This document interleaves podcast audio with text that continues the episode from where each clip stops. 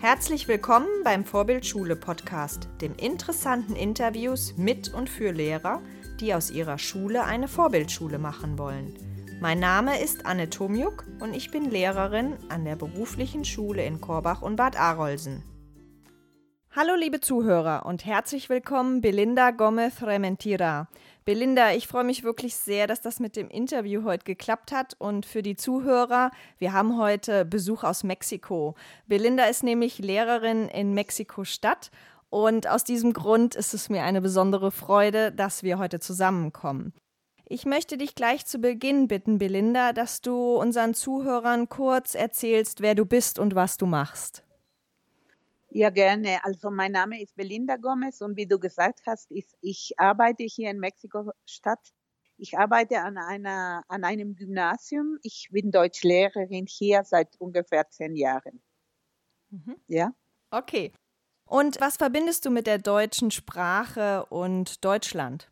Für mich ist die, Deutsch, die deutsche Sprache in Deutschland also zuerst die Kultur und vor allem also die, die Literatur, weil ich Germanistik studiert habe. Ne? Mhm. Und dann für mich jetzt so Deutschland und Deutschsprache Goethe. Mhm. Okay. Ja. ja, schön. Und was hat dich denn damals bewogen, Lehrerin zu werden? Am Anfang wollte ich nicht Lehrerin werden, eigentlich wollte ich Übersetzerin werden. Ne? In, an der Uni müssen wir uns entscheiden für ein Fach. Es könnte sein Übersetzung oder Lehrer werden. Ich habe mich für, zuerst für Übersetzung äh, entschieden, aber damals hatte ich eine, eine Professorin, eine Deutsche, die sehr nett war und sie hat gedacht, ich hätte so die Möglichkeit oder die, die Eigenschaften, vielleicht Lehrerin zu werden und sie hat mir die Gelegenheit, die Chance gegeben, so äh, einen Unterricht zu machen. Dann habe ich gemerkt, dass ich wirklich sehr gut war dass ich sehr gerne das mache, dass ich auch sehr viel Freude habe, Kontakt mit den Schülern, also mit den Studenten, weil damals waren Studenten, also es waren meine Kollegen damals, ich war auch Studentin, und dann habe ich gedacht, naja, es ist auch interessant und dann habe ich nicht nur Übersetzung gelernt, ja, sondern auch, ich habe so äh, didaktisch gemacht, als damals in der Schule. Und ja, und dann so habe ich es gemerkt. Aber ich glaube, da vom Anfang an wusste ich, dass ich sehr gut erklären kann oder dass die Leute, die mit mir was lernen, dann äh, verstehen mich sehr gut, weil ich einfach diese, diese Fähigkeit habe. Mhm. Und mhm. was findest du bis heute das Spannendste am Lehrerberuf? Es ist vielleicht, dass ich viele Kontakte habe, dass ich viele Menschen also da ich an einem Gymnasium arbeite, da finde ich das sehr schön, dass ich mich mit äh, jungen Leuten zu tun habe. Und es ist äh, vielleicht das, das Interessante, Interessanteste für mich, weil, oder das Entspannendste für mich, weil jedes Mal lerne ich viel von den, von den Schülern. Also sie sind sehr lustig, sie sind sehr lebendig, sie sind sehr nett und ich lerne von ihnen äh, jeden Tag etwas und es freut mich und vielleicht fühle ich mich auch immer noch jung, wenn ich zusammen mit ihnen bin. Ne? Mhm. Ja, glaube ich auf jeden Fall, dass das jung hält, wenn man sich mit hm. jungen Menschen umgibt, ja. auf jeden Fall. Und was, ja. ist, was ist dir denn besonders wichtig, deinen Schülern näher zu bringen? Also was möchtest du ihnen vermitteln?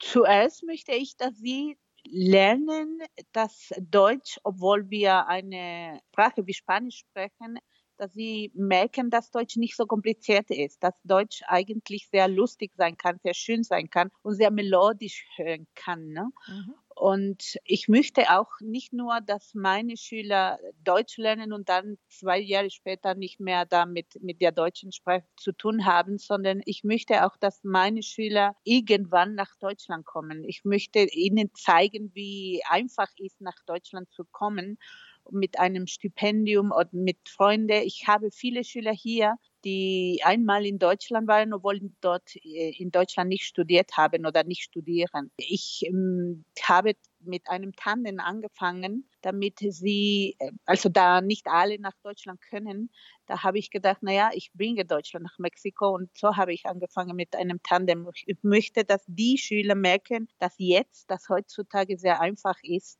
Kontakt zu nehmen mit, mit Deutschen, äh, mit der Technologie. Ne? Das ist auch sehr wichtig für mich. Und das habe ich, glaube ich, auch geschafft. Ich habe hier auch in Mexiko sehr viel Kontakt mit dem Goethe-Institut und mit, mit der österreichischen Botschaft. Und die bringen auch uns manchmal auch Schriftsteller oder junge Leute, die auch mit den Schülern äh, was zusammen machen. Zum Beispiel, wir hätten einen Rapper, der äh, kam aus oder der kommt aus Deutschland und er hat mit meinen Schülern Workshops gemacht und die haben gemerkt, dass die könnten kommunizieren mit diesem Rapper. Die haben viel Spaß gehabt und das ist was für mich sehr wichtig ist, ne, dass sie diesen Kontakt aufnehmen können. Mhm. Mhm.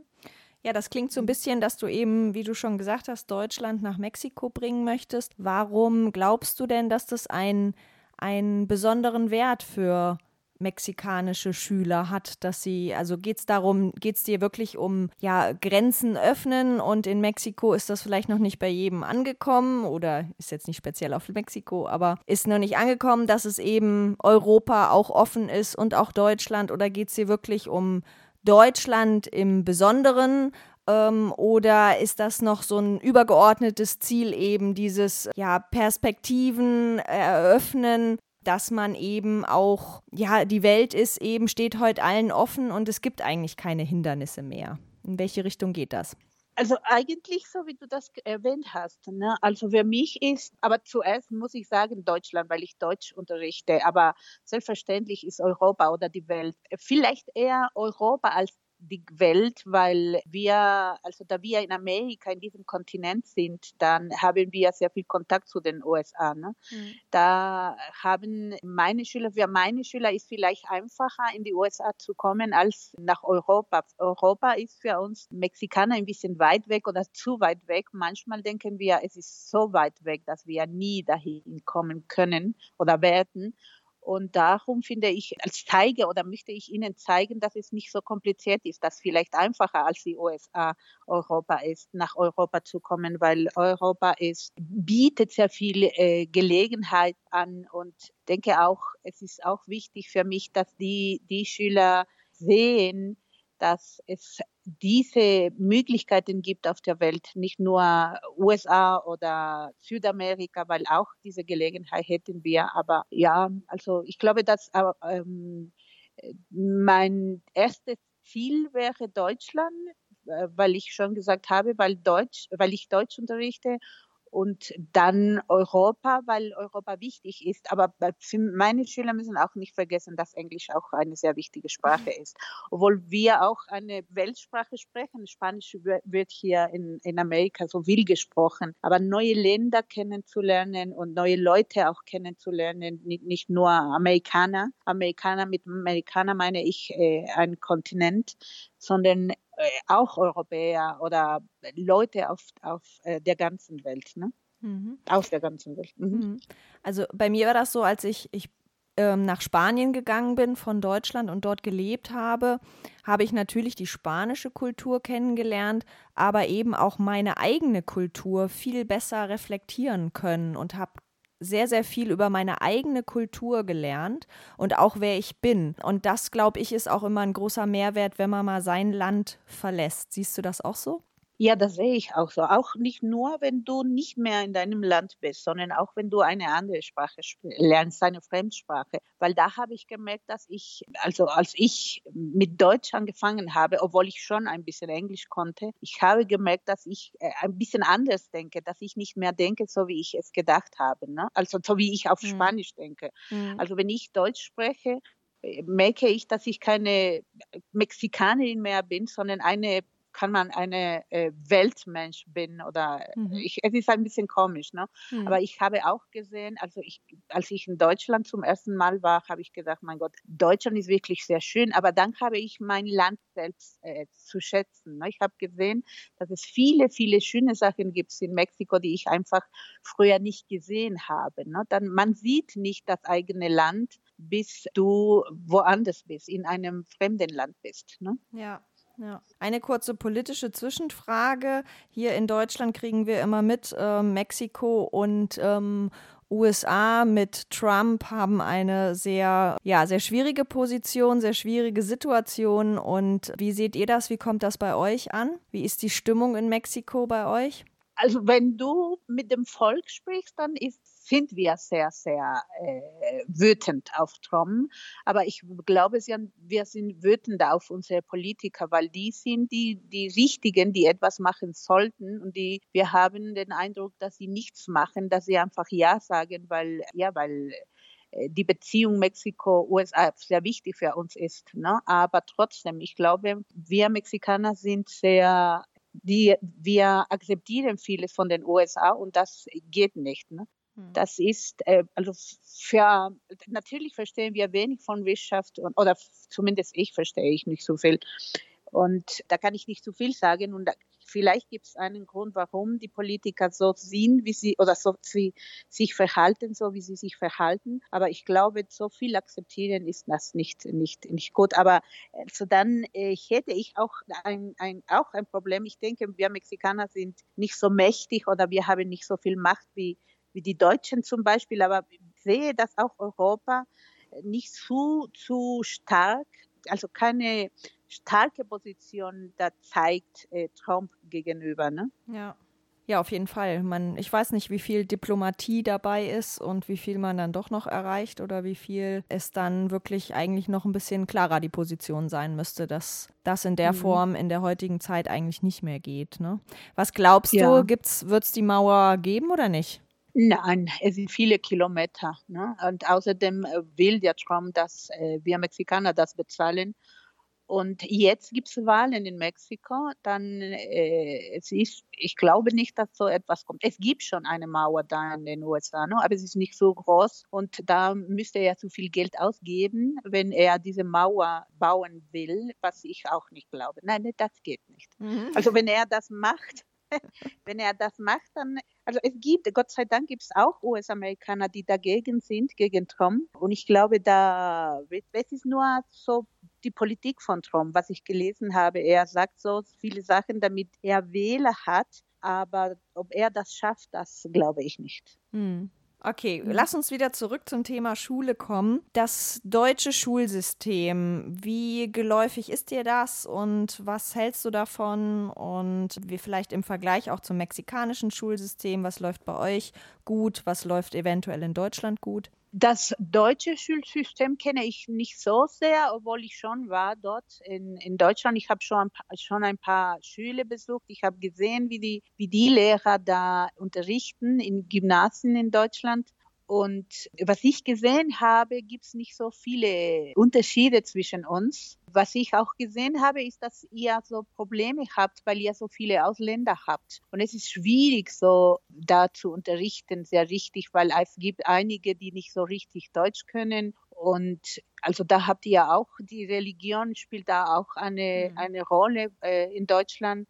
Und das ist nicht in Mexiko. Ne? Da ist die, die Religion und die Politik ist getrennt in Mexiko und dann äh, lernen wir in den Schulen nie Religion. Das ist verboten bei uns. Mhm. Der Unterschied, den ich sehe, ist, dass ihr mehr Geld habt. Also die Schüler in Deutschland sind besser als wir in Mexiko. Da in dem Gymnasium, wo ich arbeite, ist alles sehr gut. Also wir haben Internetverbindung, wir haben gute Schulen etc. Aber es gibt Schulen in Mexiko, die, die du einfach nicht Schulen nennen kannst, ne? weil es sind nur, es, es, gibt keine Stühle zum Beispiel, es gibt Steine, wo die, die Kinder sitzen, mhm. es gibt keine Tafeln. Äh, die Kinder müssen lange Strecke laufen, stundenlang laufen, damit sie in die Schule also kommen können. Hm. Und die essen nicht manch, manche Schüler. Es gibt viel Armut in Mexiko und dann äh, man sieht da, da dass es nicht so einfach für diese, für diese Schüler was zu lernen. Da gäbe es einen Unterschied. Aber im Vergleich zu Deutschland, Mexiko, da, also die, die Lehrer, wie sie unterrichten, sehe ich keinen Unterschied wirklich. Mhm. Okay, mhm. die Digitalisierung, die Technologie und so weiter, die verändert ja momentan viele Bereiche und wenn man den Prognosen folgen kann oder glauben kann, dann sagt, das ist ja erst der Anfang von der ganzen, von dem ganzen Zeitalter der Digitalisierung. Welche Veränderungen stellst du denn schon fest, die im Bildungssystem angekommen sind und welche Wünsche hast du dahingehend? Also man hat angefangen sehr viel mit B-Learning in Mexiko zu unterrichten zum Beispiel. Ich sehe aber doch auch keinen Unterschied. Also wir, ähm, so was ich hier gesehen habe, ist, dass es nicht so viel Erfolg hat in mhm. Mexiko, das B-Learning, also mit Internet, Online und Fernstudium und solche Sachen, das hat nicht so sehr gut funktioniert. Ne? Mhm. Ich glaube, das ist wichtig, vor allem in Ländern wie in Mexiko, weil also da die Strecken sind wirklich sehr, sehr groß. Da müssen wir sehr viel fahren. Zum Beispiel muss 16 Kilometer mit dem Auto fahren, bis ich in die Schule bin. Und das ist zu viel. Ne? Und dann wäre das eine gute, das wäre die Technologie sehr gut für uns, weil da bleibst du in Mexiko in, zu Hause, da kannst du was lernen und Verkehr, viel Autos und das, das ist wirklich die Katastrophe in unseren Ländern oder in unseren Städten eigentlich. Was wünsche ich mir, dass wir in Mexiko zum Beispiel, wir haben in meiner Schule, es gibt Gruppen, die 50 Schüler, 70 Schüler haben, so ein Lehrer, nicht die Fremdsprachen, aber doch Mathematik, Literatur und, und. Die haben bis 70 Schüler in einem Raum und das ist viel. Ich wünsche mir, dass wir so weniger Schüler haben in einem Raum oder dass wir viel mehr Plätze haben, viel mehr Schüler haben, damit mehr Schüler lernen können und wenn die Technologie das die Antwort ist, dann willkommen. Aber das glaube ich, das kommt langsam in Mexiko wegen, also das hat auch mit, mit Geld zu tun. Ne? Hm. Aber das wäre ja gerade für, ähm, wenn man in dem Bereich was machen möchte, um Armut zu bekämpfen und lange Fußwege zur Schule zu reduzieren, wäre das ja eigentlich ein ganz guter, ein ganz guter Schlüssel, so stelle ich mir das vor, um die Bildung an die armen Kinder auch zu bekommen, müsste dann natürlich die Infrastruktur gelegt werden. Ne? Ja, aber zuerst müssen die Schüler auch, also diese Kinder auch mit der Technologie umzugehen. Ne? Das, äh, das wäre das Erste. Und dann ja, also das wäre so eine, eine sehr schöne Möglichkeit für uns. Und ich wünsche mir, dass wir alle, vor allem, dass wir alle Kinder in Mexiko die Möglichkeit zum Lernen haben, dass sie nicht mehr arbeiten müssen, weil es auch Kinder gibt, die hier arbeiten müssen und nicht in die Schule gehen können, weil sie diese Möglichkeit nicht haben. Ne? Hm. Wenn sie essen wollen, dann müssen sie arbeiten. Das ist ja auch eine sehr traurige Geschichte in unserem Land oder in diesen Ländern wie in Lateinamerika. Ne? Ja. Du hast ja gesagt, du unterrichtest in einer sehr privilegierten Schule, um, Universität, ist ja, glaube ich, beides gekoppelt. Und wie ist dort die Digitalisierung? Also wie arbeitet ihr mit digitalen Medien? Wie habt ihr Internetverbindung etc.? Wie könnt ihr das nutzen? Kannst du uns da einfach mal so ein bisschen mitnehmen? Ja, die also diese Prepa, obwohl es eine öffentliche Prepa, mein Gott, das ist ein Gymnasium, Präparatoria heißt es auf Spanisch, das ist ein Gymnasium und wir sind eine öffentliche Schule. Und obwohl wir eine öffentliche Schule sind, haben wir alles von, von der Universität, weil wir, wie du gesagt hast, wir sind gekoppelt von einer Universität, die größte in Mexiko-Stadt und vielleicht die wichtigste in Lateinamerika. Und ist das vielleicht ein Grund, warum wir so viel bekommen von Technologien? Also alle Klassenzimmer haben einen Beamer, alle Klassenzimmer, nicht alle haben einen Computer, aber wir haben Computerräume, wir haben Internetverbindung hier in allen Schulen. Wir haben, wir Lehrer haben einen iPad bekommen, also von der Universität, damit wir mit, mit den iPads im Zimmer arbeiten können mhm. und damit wir unsere Unterrichte vorbereiten können. Und die Schüler haben auch einige, nicht alle, haben auch einen iPad bekommen. Und die Schüler haben oder versuchen zumindest mit dem iPhone zu, äh, mit dem äh, Handy zu arbeiten. Also wir machen alles Mögliche. Also wenn du hier in dieser Schule wärst, würdest du merken, dass es nicht so unterschiedlich ist. Im Gegenteil, ich würde auch sagen, das haben wir auch elektronische Tafeln.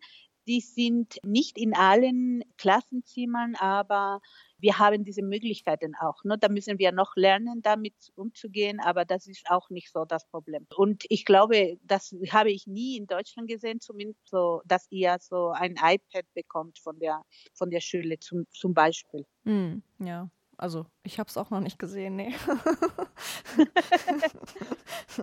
ja, das stimmt.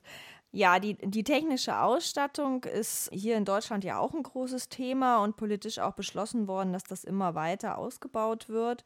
Nur ob die Ausstattung da ist und ob es wirklich gelebt wird, es sind ja immer so zwei verschiedene Dinge. Wie ist das in deinem Kollegium, in, mit deinen Schülern? Wie gut würdest du sagen, kommen wir alle schon damit gut klar und nutzen die Technik so und nutzen sie auch vielleicht als Mehrwert, also nicht Mehrwert zu den analogen Tafeln zum Beispiel oder inwiefern. Ich habe immer so das Beispiel, wir haben in unserer Schule fast überall mittlerweile Smartboards, also diese digitalen Tafeln. Aber mhm. ich sag mal, mehr als die Hälfte der Lehrer nutzt es eigentlich wie eine normale Kreidetafel, nur dass man jetzt eben einen Stift in der Hand hat und keine Kreide mehr. Also es hat sich eigentlich nichts geändert, obwohl diese Smartboards ja viel mehr Möglichkeiten bieten. Wie siehst du das bei dir in deinem Kollegium oder auch unter den Schülern oder allgemein gehalten? Also äh, mit den Schülern würde ich sagen, die benutzen sehr gut. Also die können besser vielleicht manchmal als die Lehrer.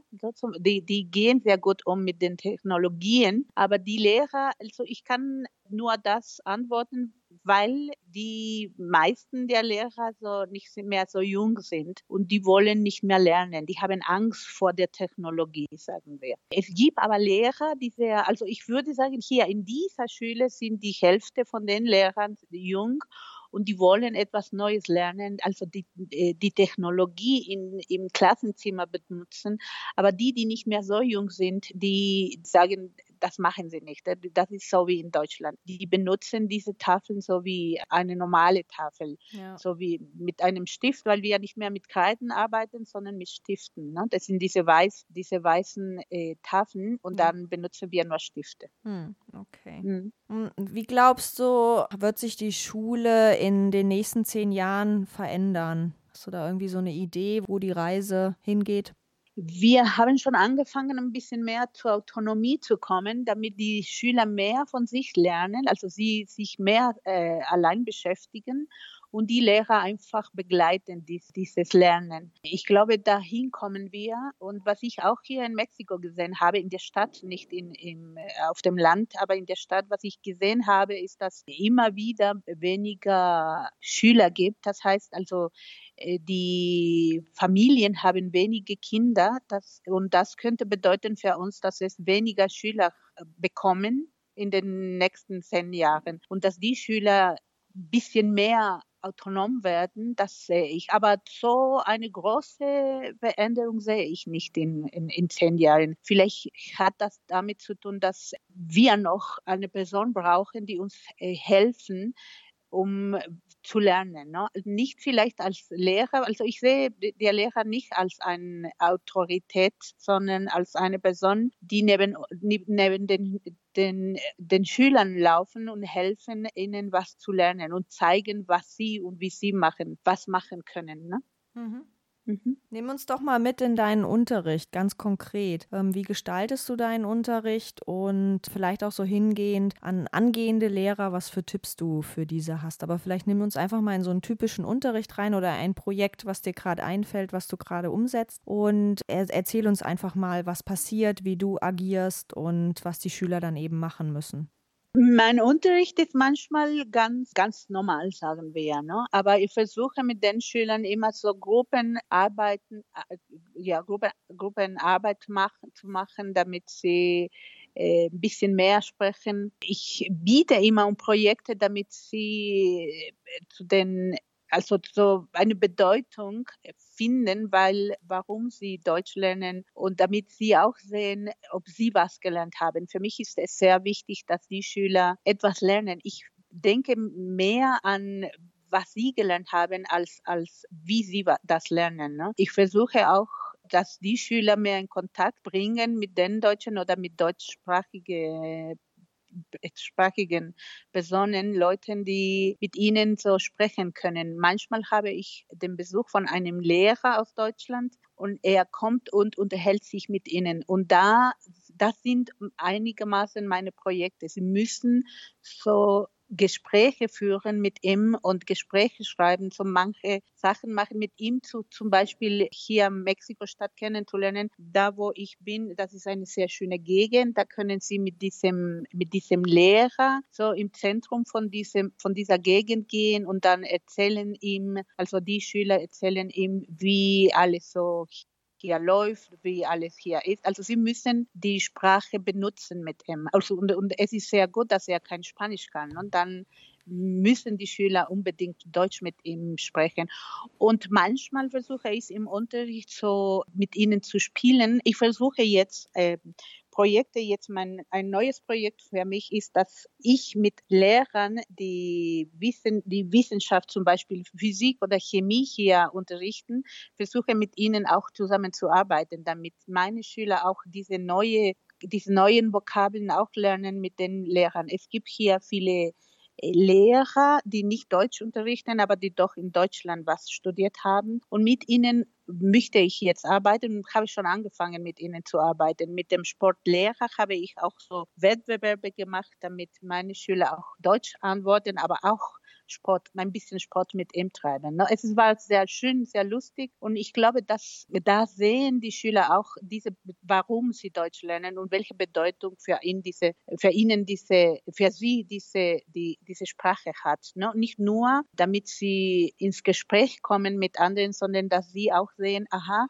wir können in Deutschland was studieren, was uns interessiert. Ne?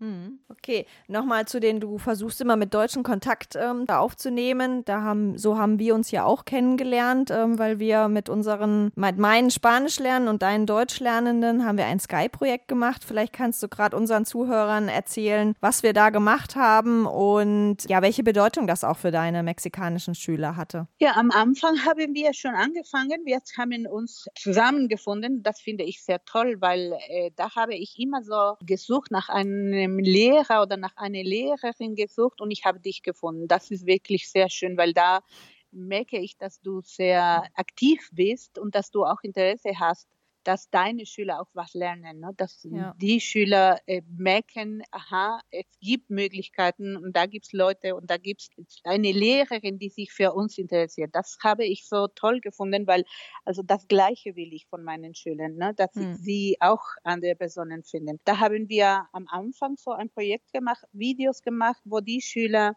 gesprochen haben auf Deutsch und auf Spanisch gesagt haben, wo ihr Lieblingsort ist. Ne, da haben sie erzählt und aufgenommen, so die Plätze, wo sie sich wohlfühlen und sie haben was ein bisschen erzählt, was sie, also ein bisschen gezeigt von Deutschland, von, von der Schule manchmal, ne? Und, oder von Mexiko.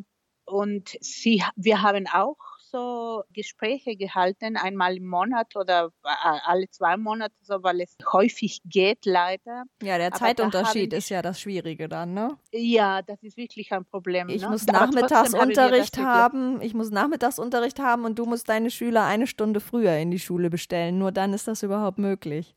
Ja, aber das, das geht und das ist aus meiner Sicht das Schöne mit diesem Projekt. Und als die Schüler schon das erste Mal mit deinen Schülern so sich unterhalten haben, habe ich gemerkt, dass für sie war es am Anfang, ganz am Anfang nicht so einfach. Sie hatten ein bisschen Angst. Aber plötzlich haben sie gemerkt, naja, also die, die Spanisch lernen, die können nicht so gut Spanisch, wie wir auch nicht so gut Deutsch können. Mhm. Wir können uns unterhalten. Manchmal war es nicht so einfach. Manchmal wollten sie oder haben sie schon auf Englisch gesprochen.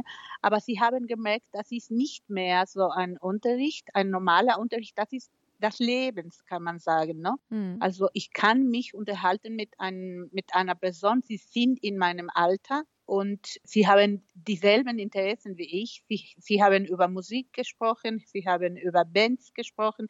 Es war sehr, sehr schön, wie sie das erlebt haben. Und dann, nachdem wir diese äh, Erfahrung hatten, dann äh, haben wir im Unterricht darüber geredet und dann waren die Schüler aufgeregt und gesagt, das wollen wir weitermachen. Und einige von ihnen haben die Mails von deinen Schülern bekommen und umgekehrt und dann haben sie sich also unterhalten weiter. Ne? Da haben sie den Kontakt noch also behalten. Mhm. Und also ich glaube, das war eine sehr gute Erfahrung und, und, ja, es hat ihnen sehr gut gefallen. Ja. ja, das kann ich nur von meiner Seite bestätigen, von meinen Schülern auch von der Rückmeldung. Ich unterrichte auf dem Land ähm, und dort ist Spanien an, als Land ist natürlich jetzt nicht so weit entfernt von Deutschland und viele waren vielleicht auch schon mal in Spanien im Urlaub. Es ist ein sehr, ein sehr beliebtes Urlaubsland von den Deutschen. Nichtsdestotrotz ist die spanische Sprache auf dem Land doch auch sehr weit entfernt. Und da ist mir genau dran gelegen, dass ich eben den, einen Sinn herstelle, eine Bedeutung herstelle, warum es vielleicht doch notwendig ist oder vielleicht doch interessant ist, mal eine andere Sprache zu lernen und warum nicht auch Lateinamerika. Das ist für uns in Deutschland, dadurch, dass Spanien so nah ist mit der spanischen Sprache, immer als, ja, kommt das immer so ein bisschen zu kurz im, in dem Unterricht. Und von daher fand ich das, finde ich das auch sehr schön. Und meine Schüler, ich kann es genau bestätigen, die waren am Anfang total aufgeregt. Sie wollten nicht. Oh mein Gott, mein Spanisch ist so schlecht schlecht, ich kann nichts und, und, und. Und wo ich dann immer gesagt habe, es ist egal, welche Sprache ihr jetzt nimmt. Ihr habt drei mögliche Sprachen zur Auswahl ähm, und es wird sich was, was ergeben und vielleicht werdet ihr die Sprachen auch mixen. Es geht einfach darum, lernt sie kennen und erf erfährt einfach ein bisschen was. Und das hat super funktioniert und nachher haben sie auch alle gesagt, dass das ganz toll war und viele haben dadurch echt einen Motivationsschub bekommen, muss ich auch sagen. Ähm, das ebbt natürlich dann so ein bisschen wieder ab, je länger dann sowas äh, vorbei ist. Aber ähm, wenn man das dann wieder aufleben lässt und sagt, wir treffen uns wieder, dann klappt das eigentlich auch immer gut. Und es, ich habe auf jeden Fall sind das einer meiner motiviertesten Stunden von den Schülern, wie ich sie erlebe und auch wie die Rückmeldung ist, weil es einfach auch mal was anderes ist als der normale Unterricht. Ja, das ist wirklich sehr schön, äh, Anne. Und was ich auch sehr schön finde, ist, dass es viele Schüler gibt hier, zum Beispiel in meiner Schule, die auch gerne nach Deutschland fahren würden. Also die haben diese Möglichkeit, weil also die Eltern unterstützen hier äh, die Kinder sehr. Und einige von ihnen wollen auch nach Deutschland und wollen auch einmal eine Schule besuchen. Und vor allem, wenn sie schon mit einem Schüler von dir, mit, mit den Schülern von dir schon äh, geredet haben, dann wäre es für sie super. Also sie haben, sie sparen auch ein bisschen, damit sie nach Deutschland kommen mhm. und vielleicht dich besuchen einmal und auch, auch die Schule, ne, damit ja. sie auch so äh, das mehr so erleben, so wie es sein soll. Ne? Ja, genau, mehr den Alltag dann mhm. einfach erleben. Ne? Okay, ich habe ja, noch ja. eine letzte Frage. Was ist denn für dich eine vorbildliche Schule? Weil das ist ja, warum der Podcast heißt ja Vorbildschule und ich bin auf der Suche nach einer vorbildlichen Schule. Was würdest du sagen, gibt es bei einer vorbildlichen Schule? Ich glaube, es gibt und es gibt auch nicht. Es ist ein bisschen so. Für mich, die vorbildliche Schule wäre die Schule, wo alle Schüler hinkommen und äh, sagen, ich will lernen. Ich, äh, lernen macht mir sehr, sehr viel Spaß. Und das finden sie auch in der Schule manchmal, ne? aber nicht immer äh, leider es gibt Lehrer, die sehr motiviert sind und die sehr gerne unterrichten und wo die Schüler wirklich was lernen. Also die vorbildliche Schule wäre, wo die Schüler lernen. Und nicht, weil sie müssen, sondern weil sie wollen. Aber es gibt auch Lehrer, wo du, äh, wo du sagst, mein Gott, da muss ich hin und da lerne ich nicht und da ist so langweilig oder sie haben so wirklich keine Lust dahin zu gehen. Und da würde ich sagen, vorbildliche Schule wäre, wo die Schüler lernen wollen, aber das gibt's nicht leider. Hm. Irgendwann vielleicht. Oder es ist was. Vielleicht. Vielleicht, vielleicht. vielleicht. Mhm. Okay. Ähm, Belinda, wenn es jetzt jemanden gibt, der unbedingt noch mehr erfahren möchte zu deinen Themen, zu deiner Schule, wie kann er mit dir in Kontakt treten? Wo bist du am besten erreichbar? Also da bin ich, also es ist sehr einfach, da haben wir also eine, eine, eine Webseite, die Universität und auch die Schüler. Wir sind eigentlich neun Gymnasien. Ich arbeite an einem, aber wir sind neun Gymnasien in alle, nicht in alle, aber in acht Gymnasien wird Deutsch gel gelehrt.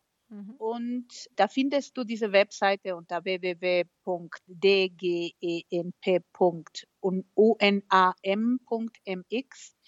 Und ich habe leider keinen Blog, aber ah, ich habe dann äh, vielleicht, wenn du, soll ich dir das buchstabieren? Vielleicht, aber da kannst du da. Äh, ich kann auch eine Verlinkung setzen, das ist kein Problem. Ja, das ist Das ist sehr, sehr, sehr wichtig, das für mich, weil wir fangen schon an mit alemann.dgenp.unam.mx. Das ist meine Webseite, das ist von der Deutschabteilung und da findest du mich und da findest du alles, was wir da machen, also in der Deutschabteilung vor allem. Okay, super. Belinda, ich mhm. danke dir für das interessante Gespräch und sage Tschüss, bis bald. Tschüss, bis bald und bis zum nächsten Mal sprechen wir wieder Spanisch. Vielen Dank. Wenn euch der Podcast gefallen hat, klickt auf www.vorbild-schule.de slash podcast. Dort findet ihr alle Infos zum Abonnieren und Diskutieren der Inhalte.